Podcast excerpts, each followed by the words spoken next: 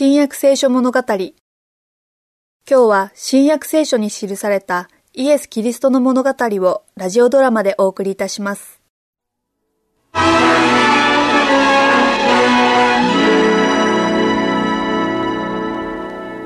何かね、これ。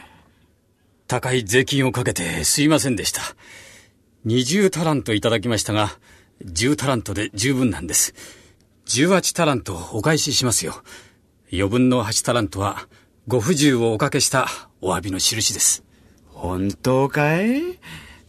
また何か企んでいるんじゃないだろうね。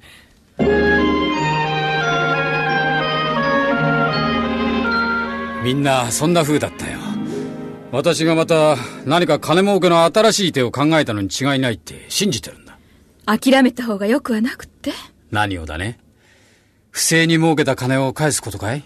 それとも。そうよ。お金を返すことをよ。いや、絶対返すべきだよ。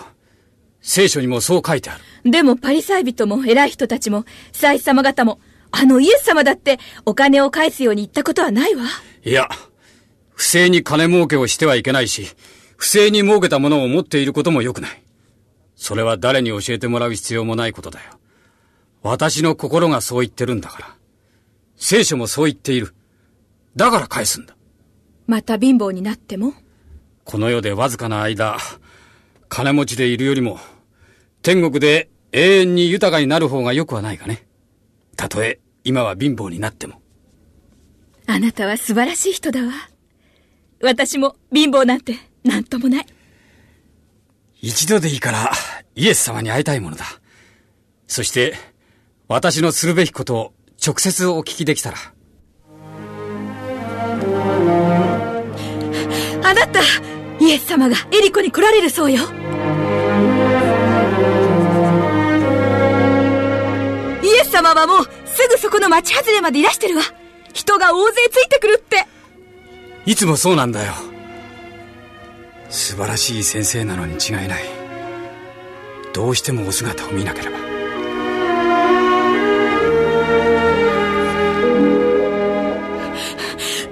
様がエリコの町にお入りになったそうよ。お会いしてくる。でも、大勢の人がイエス様の周りにいっぱいなのよ。近づくこともできないわ。やってみるよ。そう？でもあなたは背が低いから、イエス様の頭の先も見えないんじゃないかしら。それなら、声だけでも聞かなければな。何しろ、これが最後のチャンスかもしれないんだから。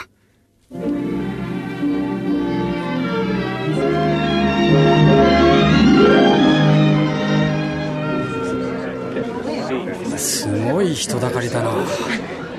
ほとんどがエリコで会ったことのある人だ。踏みつけられるかもしれないが何とかして通り抜けよう。ごめんなさいよ。すいません。邪魔だ！ここなら通れそうだぞ。ああちょっと通してください。イエス様に会いたいんです。なんだって？みんな会いたがってるのがわからんのか？あっち行けダメか。しかしどうしてもお会いするんだ。イエス様。あそこに大きな木がある。枝が道の上に伸びてるな。あれに登ればイエス様が下をお通りになるところが見えるだろう。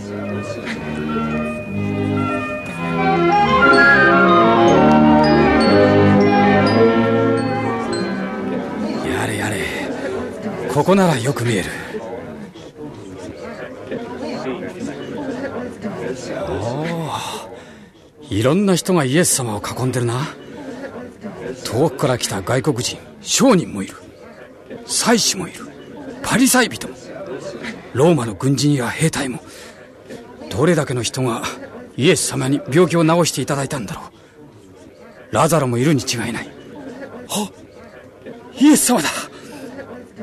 なんて優しいお顔だろう。すぐそばにいるのはお弟子たちだろうな。それにおみんな立ち止まったぞ。イエス様が真下におられる。イエス様が私を見上げている。私が罪人であることをご存知なのだ。ザーカイよ急いで降りてきなさい。今日あなたの家に泊まることにしているから。どうして私の名前をご存知なのだ木の上にいたことも。本当に、神の御子なのだ。さあ、道を開けてください。